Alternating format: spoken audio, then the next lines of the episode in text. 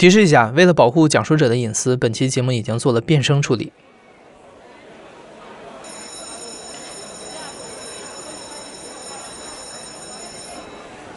各位同志，请安静啊！演出马上就要开始了，马上就要开始了。当时追求小 A 的人有学生会的主席，有家里高官当高官的，然后有开着玛莎拉蒂在国外开着豪车的，也有那种房子住着住着感觉房子不错就把这房子买了，这样。跟他们比起来，确实会肉眼可见的我会比较普通。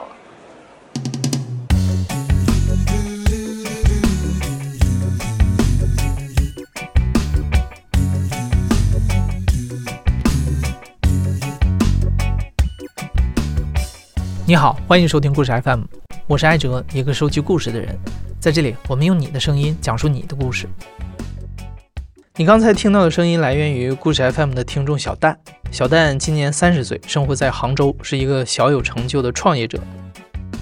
前段时间我们收到小蛋的投稿，他的投稿标题是“我条件一般，但我每任女友都是校花”。好吧，我承认这个标题成功的抓住了我的注意力。它会吸引我注意力的原因是啊，我觉得可能每一个直男在学生时代都喜欢过一个漂亮女生，但是人都会长大嘛，我们长大成熟了之后，欣赏一个人的角度也开始变得多元，外貌的漂亮就不再是我们喜欢一个人的唯一原因了。更何况，什么样的外貌是漂亮，也是很主观的判断。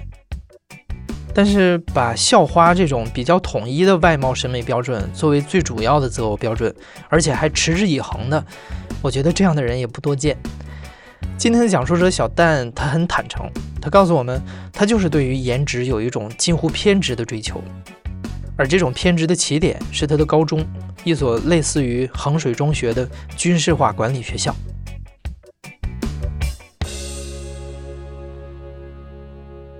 其实，因为我本身从小时候可能就是一个比较内向的人嘛，大学之前的学生时代是从来没有谈过恋爱的。然后呢，高中可能又是经历了一个非常特殊的一种军事化的这么一个学校。他在学校里面，他有一个很奇葩的规定，那就是男生女生是需要有那种男女生界限的，没有必要不能交流。那到后面的话，可能就会发展成就是没有必要，甚至不要有眼神上的交流，因为跟女生交流很少嘛，其实你就无法感受出他们自己会有多么丰富的内心的世界和内心的一些想法，以及他们很独特的，就是呃个性。所以说，最大的区别可能就是高矮胖瘦这些外形上以及外貌的区别。所以我当时小时候可能给自己未来。的异性伴侣定的几个目标，可能就是第一，一定要外形很优秀。在高中的小蛋眼里，女生都差不多，她们都安静、守纪律，聚在一起讲悄悄话，课间手拉手的去上厕所。在高中三年里，内向的小蛋几乎没跟女生说过一句话，也从来不了解任何一个女生的性格，因为在学校营造的那种氛围里，男女交流是一种可耻的行为。在这种教育制度之下，小蛋从来没有接受过必要的情感教育，因为没有机会了解内在。他对于女性的认知也很片面，在他的眼里，女生只有外貌之分，长得好看的和长得不好看的，而他喜欢长得好看的。这颗种子埋在小蛋的心里，不见光，但生长多年，根系稳固，逐渐成为了一种执念。他几乎是以一种追求人生理想的精神，在追求着一场与漂亮女孩的恋爱。一二年初左右，我到了美国，然后呢，呃，因为我去的是一个理工科学校，所以男生女生的比例我差不多是在十比一。那么在这种情况下，不要说追求一个女性，呃，哪怕说和一个女性有交流，她可能都是一种奢望。大家虽然就一直会下调这个标准。但是我一直是坚持这个标准。我感觉在我这里，好像外貌条件好像是最强大的一个性吸引力，一直有秉承这种宁宁缺毋滥的感觉。记得是在我大三到大四的一个暑假，然后在美国其实是有一个类似的 summer 课，就是你暑期也可以在那里修那个课程，然后在那边。呃，有一个朋友，他可能带我说一起去另外一个朋友家聚个餐，然后我们当时过去，呃，嗯，抓了一大筐的小龙虾，然后到了一个学妹家里，呃，我差不多是第一眼见到那个学妹吧，呃，我叫她小 A 吧，她穿着一个黑色的连衣裙，然后留着一个长发，然后就，呃，呆呆的坐在那个地方。呃，第一眼见到这个感受还是至今难忘的，就是像电视剧里和小说里描绘的一样，好像是触电了一样的感觉。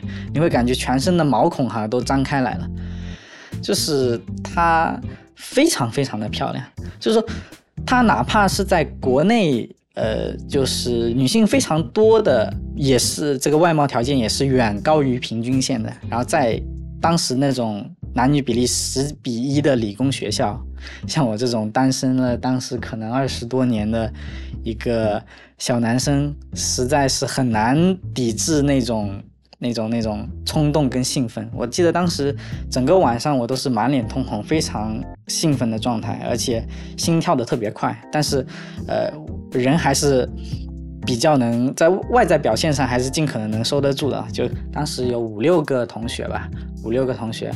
然后，呃，在中途其实我们有玩一些类似真心话大冒险的游戏嘛。我们当时也了解到了他是，呃，当时还是一个单身的状态，而且之前是从来没有谈过恋爱的，而且整个人其实你能感觉出来，他还是一个非常单纯，而且刚来美国，好像对很多东西都是充满好奇的那种。然后回去之后，其实很我就非常激动嘛。虽然我好像从来没有，呃，在此之前从来没有谈过恋爱，但是呢。当时是一个暑期课，然后基本上大部分的竞争对手都已经回国了，在暑期课的课程也不是非常的紧张，也不是很忙碌，所以说我们有大量的时间去进行一些接触。比如说我会约他出来钓鱼，然后我会跟他说我呃之前上过一些什么钓鱼课，然后我自己。对这方面非常擅长，其实是一窍不通。那我可能是约他明天钓鱼，那我今天晚上可能通宵去 YouTube 之类的看一些钓鱼的视频，然后晚上跑到沃尔玛买一些鱼竿，然后一些钓鱼的钩子啊、鱼饵啊，自己学着怎么打，然后连夜去学习一下类似的内容。当时我在追求他的过程中，其实每天都会有一种感觉，很兴奋但又很疲倦的感觉。就是有一种好像说打了鸡血，然后每次回到家之后呢，那就会感觉非常的累。然后因为每一句话我可能都会在想，讲出来他会不会不开心？我要考虑第二天是否要跟他再有一些别的什么接触。所以说当时整个追求的过程可能是痛并快乐的那种。呃，其实这边可以教给大家一个技巧啊。像我当时约她的时候，我一定会约上她的闺蜜一起。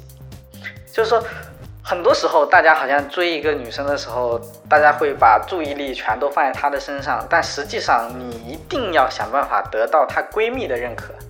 然后，如果你得到了他身边的一个比较信任或者比较认可的人的助攻的时候，一切都会变得非常非常的简单。其实，在男生身上更明显。如果听众里有些小姐妹想要追一个男生的话，比如说男生他会在一个圈子里面会非常在意他哥们的看法，因为他感觉把这个女生带出来，会不会在这个他在玩的圈子里得到一个类似的很体面那种面子上升的那种感觉。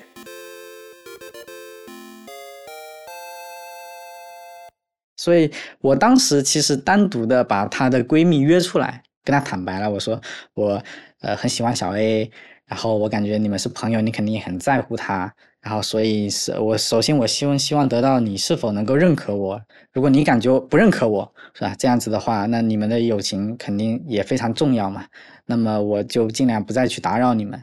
但是呃，其实一番操作下来，她还是比较认可的。从这里，小蛋开始了他的恋爱进阶之路。小 A 的闺蜜跟小蛋讲述了一些小 A 过去的事儿。虽然只来了这个学校一年，但因为人长得漂亮，小 A 已经有过好几次不好的回忆。你像有两个男生为了争论谁先认识的他，而在宿舍里大打出手，严重到校方介入。有一个男生追求小 A 而不得，就把小 A 的照片设置成了手机屏保，单方面宣扬这是他的女朋友。还有一次，喝醉了的小 A 险些被一个不怀好意的男生性侵。听了这些事儿之后，小蛋向小 A 的闺蜜保证，之后自己一定会尽最大的努力去保护小 A。最终，反正没有花太多的精力，呃，很顺理成章的在一起。我我当时也没有表白啊，可能是她闺蜜确实给了非常多的助攻，然后最后好像也就接触了，可能不到一个月。后来，呃，在有一次吃饭的时候，她主动提出来，她的意思是说，嗯，呃，你是不是呃对我有意思？就类似的。虽然当时很激动嘛，但是我也没有。呃，直接说我很想跟你在一起。我说，确实，呃，我很喜欢你，但是呢，我感觉这将近一个月的时间，我们以这种方式接触，其实也还是非常开心的。就说如果你不想现在谈恋爱，我们也可以一直以这种方式接触下去，就一起做朋友。如果你希望的话，有进一步的话，我也是可以成为你男朋友。对，虽然我好像没有谈过恋爱，但我也不知道是，不然这种好像非常有经验的话，我也不知道当时是怎么一下子说出来的。其实最重要的一个点就是你在追求的过程中一定要让对方感觉舒服，同时也是给现在的各位听众一个建议啊，就说你不要感觉他可能是个学校的风云人物，导致你有一种自卑感。你们一定要认识到，就是你和他肯定是门当户对的，只要你能够和他，比如说在同一个学校念书。你跟他，或者是你跟他是一个公司的同事，只要你能跟他一起出来吃饭，那么你跟他就是一个 level 一个圈层的人，你和他就有可能在一起。举一个反面例子，你能约得出鹿晗、刘亦菲、马云之类的人跟你吃饭吗？那是不可能的，因为你跟他们这些人不是一个 level 的人。那剩下的那些人呢？他可能仅仅是长得好看，或者是呃在某一方面。得到了比较大的成就，但本质上你们还是同一类人。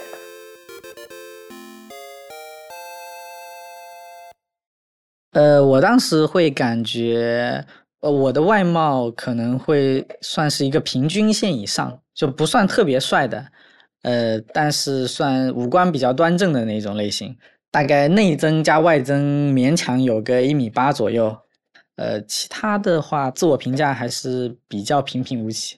家境的话，我父母是公务员，收入的话可能也没有太多的起伏，但是他可能之前早年有做过一些投资的项目，所以说还是够支撑我去国外进行一个求学的。所以这个时候，你更需要给自己更多的自信，然后让他感觉你好像是一个很可靠的靠山。这种反而也会让你自己变得很强大，你会感觉，呃，这也是一个谈恋爱给人带来的一个正面的影响吧。确实，你追到了一个这样的美女，你在学校里会有，呃，或者说日常生活中你会有一些让你感觉好像很体面的事情。比如说，我印象中，呃，比较深刻的有一次，我带她去吃一个自助餐，啊，自助餐里面有一些，呃。比如说龙虾之类的比较贵的东西，他可能要额外付费的。然后当时我看小 A 过去打的时候，当时他就打了一大盘回来。我说这个东西要额外付钱的，你是怎么打过来？他说那个我跟他要，那大妈就直接给我了。我当时还感觉不太相信嘛，结果又吃了一会儿，我发现那个打打菜的那个大妈，就是跑到我们的座位这边，然后拿着手机说能不能跟小 A 合个影。同时，他会招呼别的一些工作的那些大妈的同事，说过来这里有个好漂亮的小女孩，然后一群人围过来，就好像好像变得跟个明星一样那种场面。在日复一日的生活里，小蛋渐渐开始发现，对于一段健康的感情来说，光长得好看是不够的。跟漂亮女孩的恋爱也并不像他想象的那么快乐。他跟小 A 刚在一起的时候，就开始接到一些来自别的男生的骚扰电话，他们会直接在电话里对他破口大骂。说他是臭屌丝，祝他们早日分手。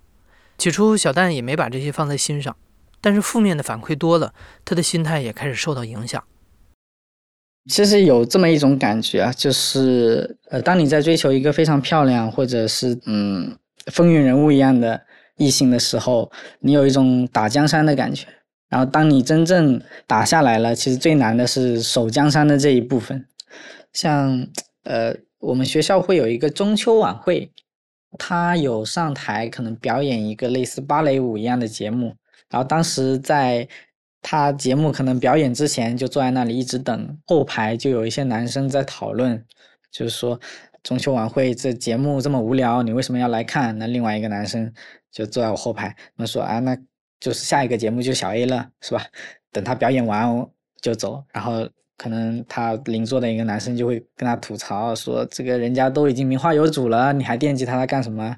啊，他们就会继续讨论说：“那是吧？他这个男友可能好不了多久就要分手了，就先看看嘛，先看看。”就是其实我坐在他前面，我这些都听得到，但是我就非常的尴尬，然后我也感觉不好反驳什么。说说实话，因为经历的太多了，好像很多人都不太看好我和他在一起能够长久这件事。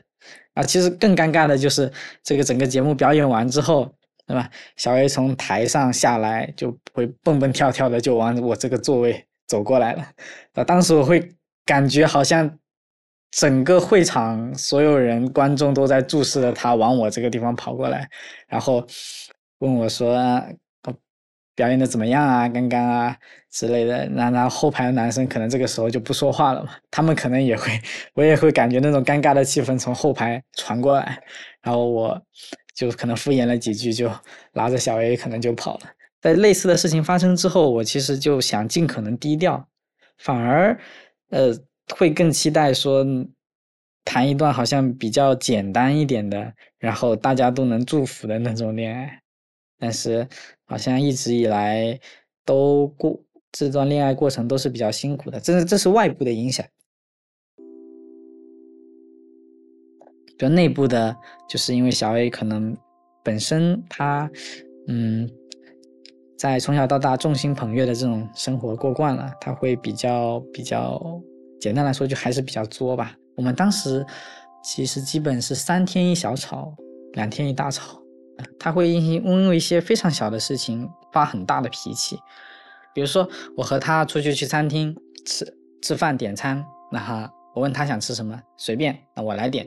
我点完之后点了几个菜，这个太油，这个太辣，这个太咸，他就很很很很不开心，就会因为这个事情黑一天的脸。比如说我我们当时在国外选课，呃，我选的可能是下午的课，他选的是上午的课。这样的话，他会希望我早上起来开车送他上学，中午接他回来，然后我下午自己再去上课。呃，我可能坚持了一个月，我实在坚持不下去了。然后，那他可能会反过来问，他说：“如果，呃，不是跟你在一起，他可能有男生排着队要送他。那因为我和你在一起了，然后你就不这么做了，他会感觉他没有直说，但意思就是好像这种事情和。”和我谈恋爱是一件性价比非常低的事情，对，这可能是个比较伤人的地方，嗯，但也有可能是我们当时都是第一次恋爱，其实很多时候很难去体谅对方，或者对对方有太多不切实际的期待。但是在中后期，可能随着我们的矛盾越来越大，你会发现他会和一些别的男生有一些更多的沟通，然后有的时候会。呃，去一些呃别的异性邀请他去的一些 party 啊之类的啊，这这其实我是非常难以忍受的。所以说，我跟他因为这个事情闹了非常多次。他经常会说的一句话就是说：“你自己考虑好，说如果你跟我分手，你可能再也找不到像我这么漂亮了。”他他甚至会用这种方式说劝我不要和他分手。最终我是比较坚决的，我希望分手。但但小 A 他可能，呃呃，习惯了和我在一起，可能被我照顾的这种感受吧，所以他可的性格好像非常难以接受这个事实。在我们分开了一段时间之后，嗯，还是不停的来找我，像我可能会拉黑他的微信，拉黑他的 QQ，但是他还是能用学校的邮箱来跟我取得联系。我现在回想起来，当时我肯定是做有做的不对的地方。我应该当时即使要分手，我应该分得更加体面一点，而不应该好像这种忽然的戛然而止，这有一种类似戒断反应一样的。嗯，印象比较深的，好像有一次，嗯，当时可能也离我快要毕业也不到一个月了吧。当时在准备 final 的考试了，然后在呃学校的图书馆嘛，他忽然找到我，我是非常抗拒和他继续交流的。呃，我记不清当时可能说了什么太刺激他的话，他可能在图书馆人流非常多的地方，他就直接跪下来了。那其实周围有非常多的同学啊，以及一些教授也也愣了嘛。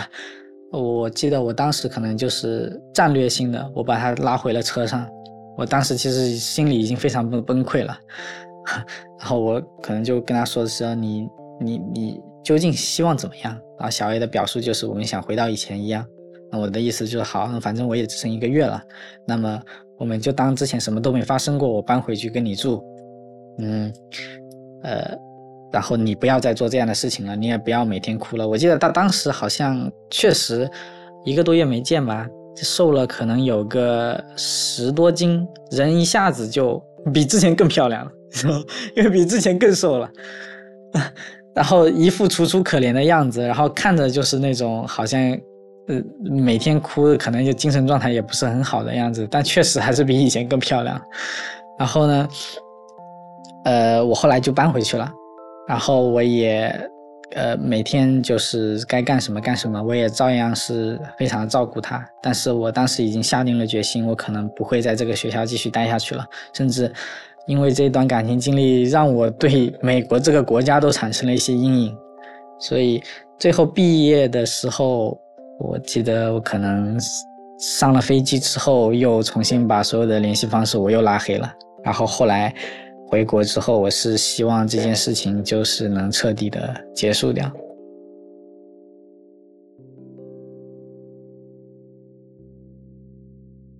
在采访的中途，我们问小蛋，在交往的这一年时间里，除了外貌，你觉得小 A 还有什么地方吸引你？他说没有了。虽然小蛋很抱歉以一种这么不成熟、不体面的方式跟初恋分了手，但他同时也觉得跟校花恋爱的经历让他自信心爆棚。原本跟异性讲话都会脸红的他，变成了一个在追求漂亮女孩的时候游刃有余的老手。回国之后，小蛋找到了一份收入和发展前景都很好的工作。他想要跟更优秀的女性恋爱了。在小蛋小时候的设想里，完美的伴侣有两条特质。除了外形美丽之外，还要头脑聪明。呃，回国之后，我谈了可能有个，也许有个三四段，但每一段都还是比较短的。那确实都是因为外貌吸引了我。那在一起之后，我可能得了小 A 的那种漂亮女生的性格的 PTSD 的那种感觉，就是说。我就会给那种漂亮的女生打一个标签，就是她们的脾气或者性格或者交往过程中一定会产生非常非常多不愉快的东西。所以呢，呃，在和后面几个女生谈恋爱的过程中，呃，只要她们有一点点表现的不好，我就会脑海里第一种想法就是我是不是应该提早分手，不要把最后，呃，发展成跟我跟小 A 一样，最后弄得那么不体面。一地鸡毛的感觉，所以说每一段可能也就持续个一两月左右，一直到最后我遇到了一个叫小 Z，然后嗯，遇到小 Z 是这样，当时我又结束了一段恋爱，大概呃两三个月吧，当时确实是非常空虚，当时有一种感觉，就是我好像可能这辈子我都要。孤独终老，但是我印象很深的，呃，那段恋爱结束之后，我瘫瘫在家里翻那个通讯录，我想找一个能够聊聊天的异性，我发现没有一个是能聊的，或者是没有一个是敢聊的。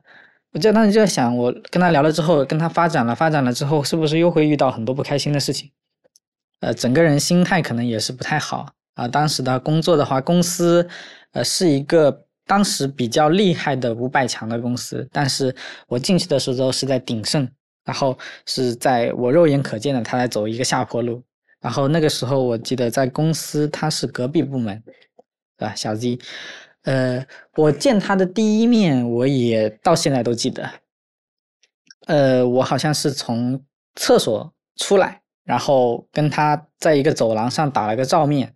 呃，他当时穿着一个比较保守的那种碎花蓝色的小长裙。呃，那大概是我见过小 A 第二次给我的那种特别强烈的那种那种触电一样的感觉。但是他跟小 A 又是两种不同类型的人。他非常高，然后他。经过的时候并没有笑，然后用一个眼神看了我一眼就走了嘛。当时我看了那个眼神，你知道什么感觉吗？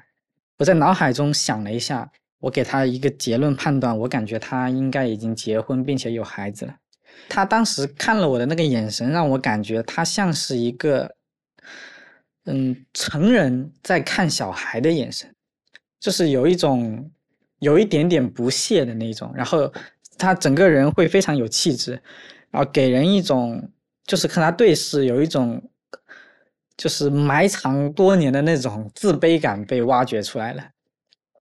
然后我后来回了我的那个办公室，我当时就跟我坐在我旁边的一个同事吐槽，我说，看到一个女生，跟她形容了一下，然后我我的另外一个同事就说他认识这个女生，这个女生一直是单身的，很多人想要追。是吧？很多人想要追，所以我当时就感觉啊，我是不是有机会？我当时是不是有机会？但是，呃，我其实好几次想找一些理由，因为跟人事部那边可能会有一些沟通和交集嘛。但是，就是面对他的时候，就好像回到了我高中时代的那种感觉，忽然就非常内向，然后没有勇气去和他搭话，因为他真的气场非常非常的强。后来我终于。有一次，大概过了一个多月吧，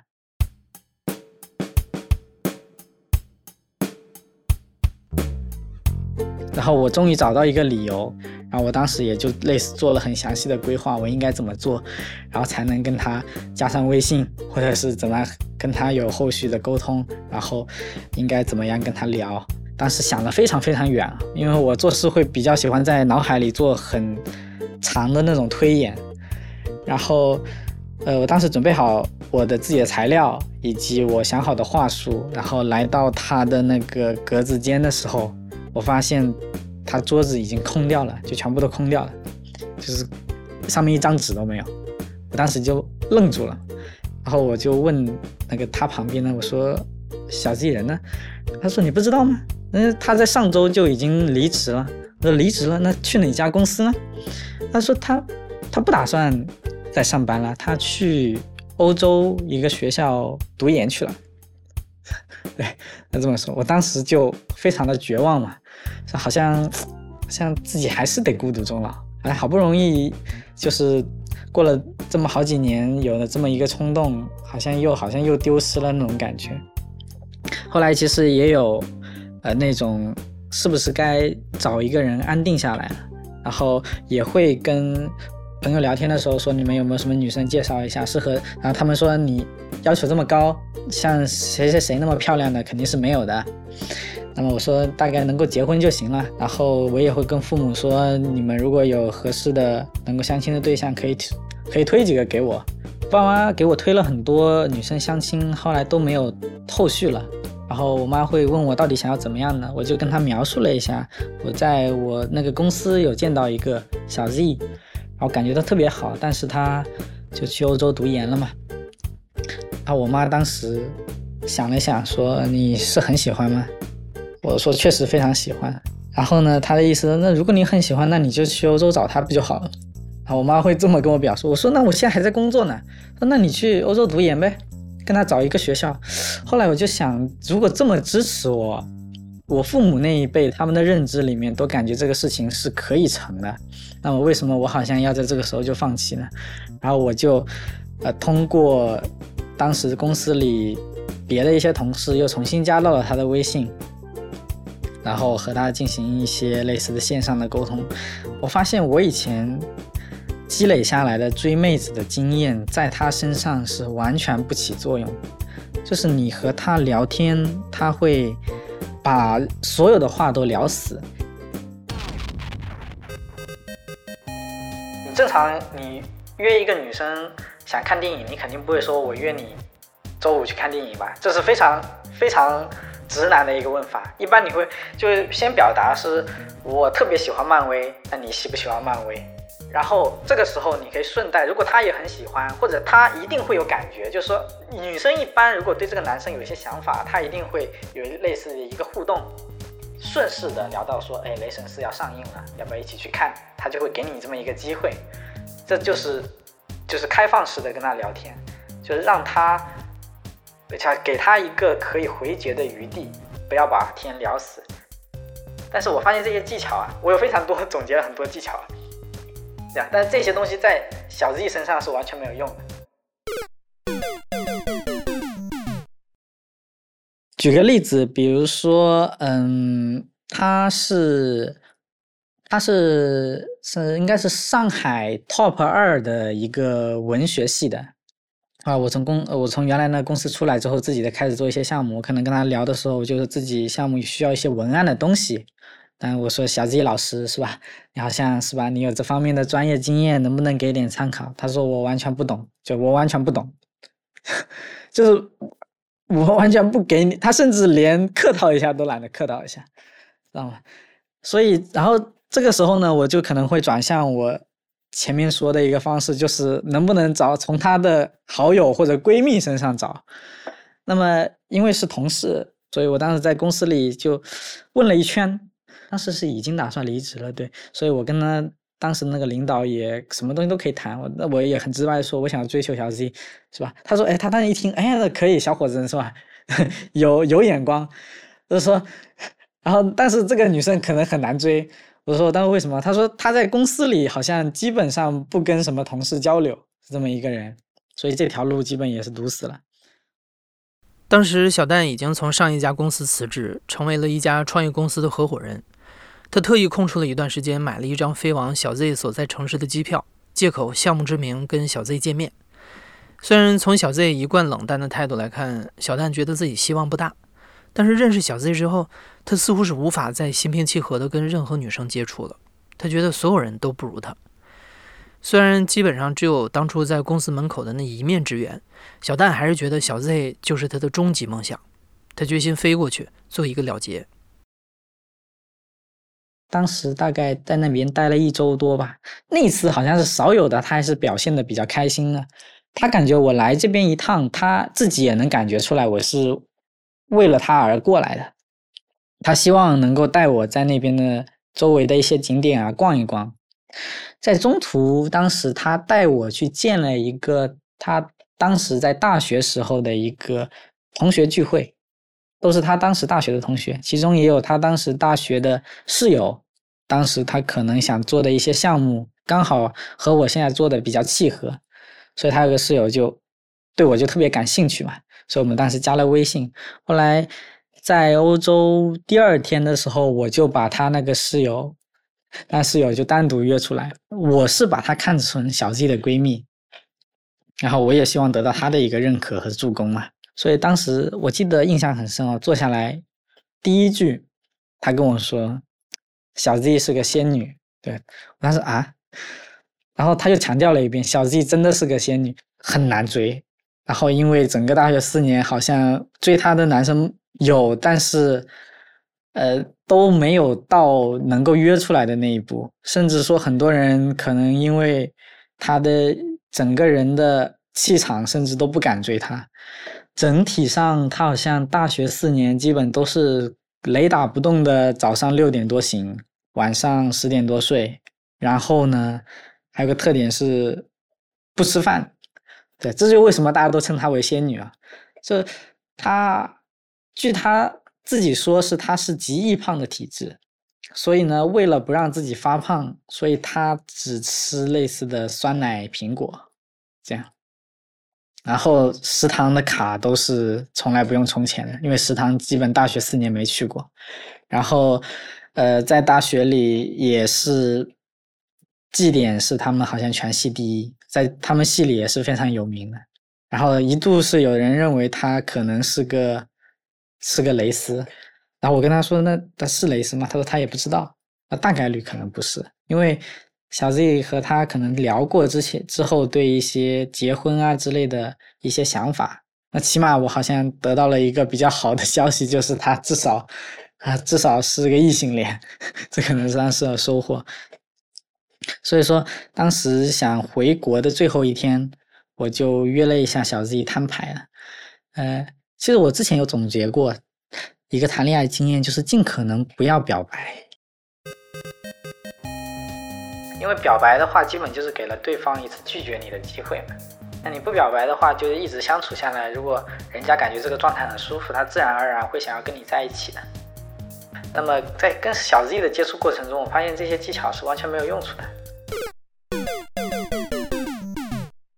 所以最后一天，我就跟他摊牌了，表达了我就是一直以来对他的一些想法，然后我也很直接的跟他。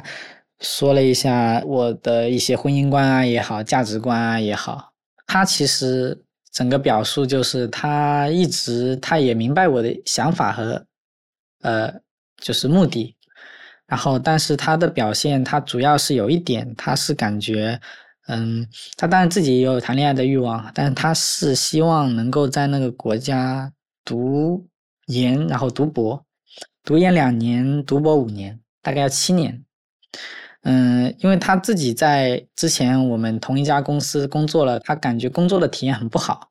他是一个很传统的小镇做题家出身的，他好像更喜欢待在学校里的那种感觉。同时呢，他确实对文学方面会特别特别的喜欢论文啊。虽然好像一直在摧残他的精神，但是他感觉把这个事情 paper 写出来的时候，他感觉特别的好。所以他是希望自己能够在文学方面有一些造诣的。其实当时整个聊下来，我会感觉好像自己的想法跟他比起来特别低级。就是我想来想去，我好像只是想谈个恋爱，但人家好像是想要成为一个大文豪的感觉，是吧？这样的话，我就就好像没有什么可以继续聊下去的点。那我当时就说我如果读研，我可以等你两年。那他但是读博加起来要等七年。好像就做一个正常人，确实是一个非常不可能的事儿嘛。那么，那最后我问他，就是有没有任何可能你会不读博？他的意思是，他不希望用爸妈的钱来读书，所以说，如果博士生的呃奖学金没有批下来，他会比较坚定的回国。所以当时我就在后来一直祈祷他，就是论文不要过，或者是论文不要写太好。后面我回了国之后，其实还是有进行一些沟通。他其实能明显感觉我和他聊了很多，他会和我变得和以前更加亲近一些，不会再那么冷漠。一直到二一年的。年初吧，那天我好像还是在，当时呃，我当时自己在做一个项目嘛，还在聊楼投资人，印象比较深。他忽然给我发了个消息，说他回国了，说能不能出来见一下。然后当时我们就见了一面，嗯，实际上没有那么浪漫，但是现在回忆起来还是很开心的。当时是在一个餐厅吃了饭。然后后来呢，就是我当时养了一只猫，养了一只猫，它好像对小动物还比较喜欢呢。然后就说那你可以过来看一看。然后后来在我家的时候，我就跟他又聊了一次这事儿。然后他说是我们可以在一起试一下。对，呃，不过关于读博这个事儿，我后来就尽量不去提，他也不去提这个事儿。后来我们就顺理成章的在一起了，好像嗯。并不是因为我跟小 Z 某一次的谈话，好像整个触动到了他，或者是某一个行为打动了他，让他毅然决然的从回来，而是他也会有一种非常理性的考量，到底回国的工作和他的学业，以及呃择偶方面我的条件。对，小丹说，这一次的恋爱虽然有一个惊天动地的开始，高潮却显得异常冷静和平淡。后来，他利用自己的资源和人脉，帮小 Z 找了一份金融行业的工作。期间，小 Z 在上海，他在杭州。他利用每一个假日开车过去跟小 Z 约会，过上了波澜不惊的幸福生活。你也许能在其中听出来一些区别。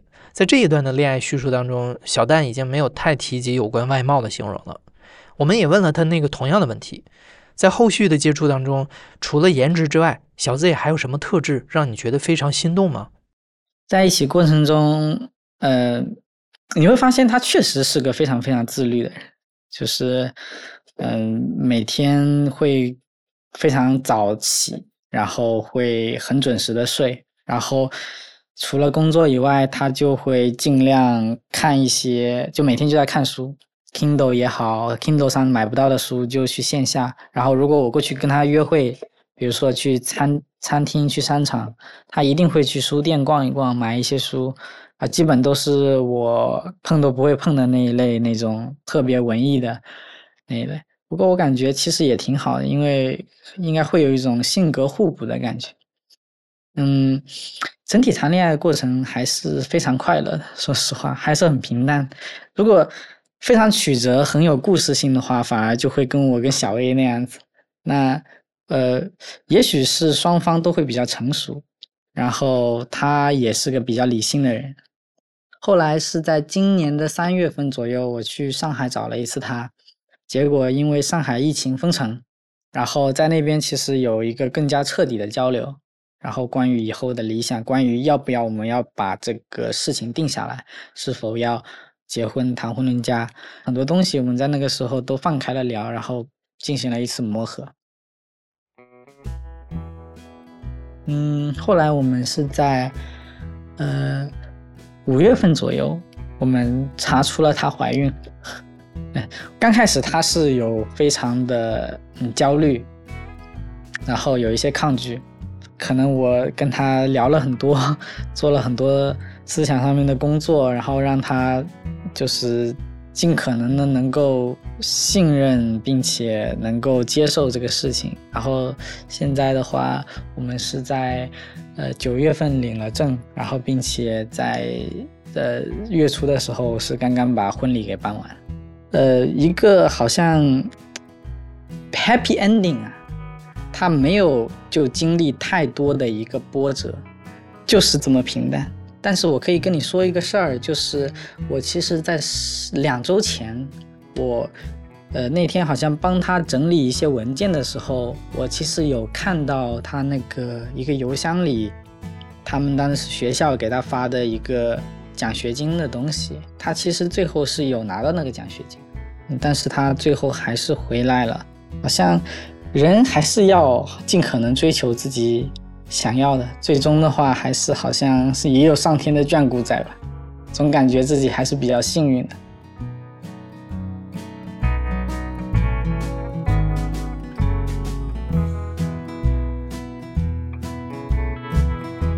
你现在正在收听的是亲历者次数的声音节目故事 FM，我是主白哲，本期节目由刘豆制作，声音设计桑泉，感谢你的收听，咱们下期再见。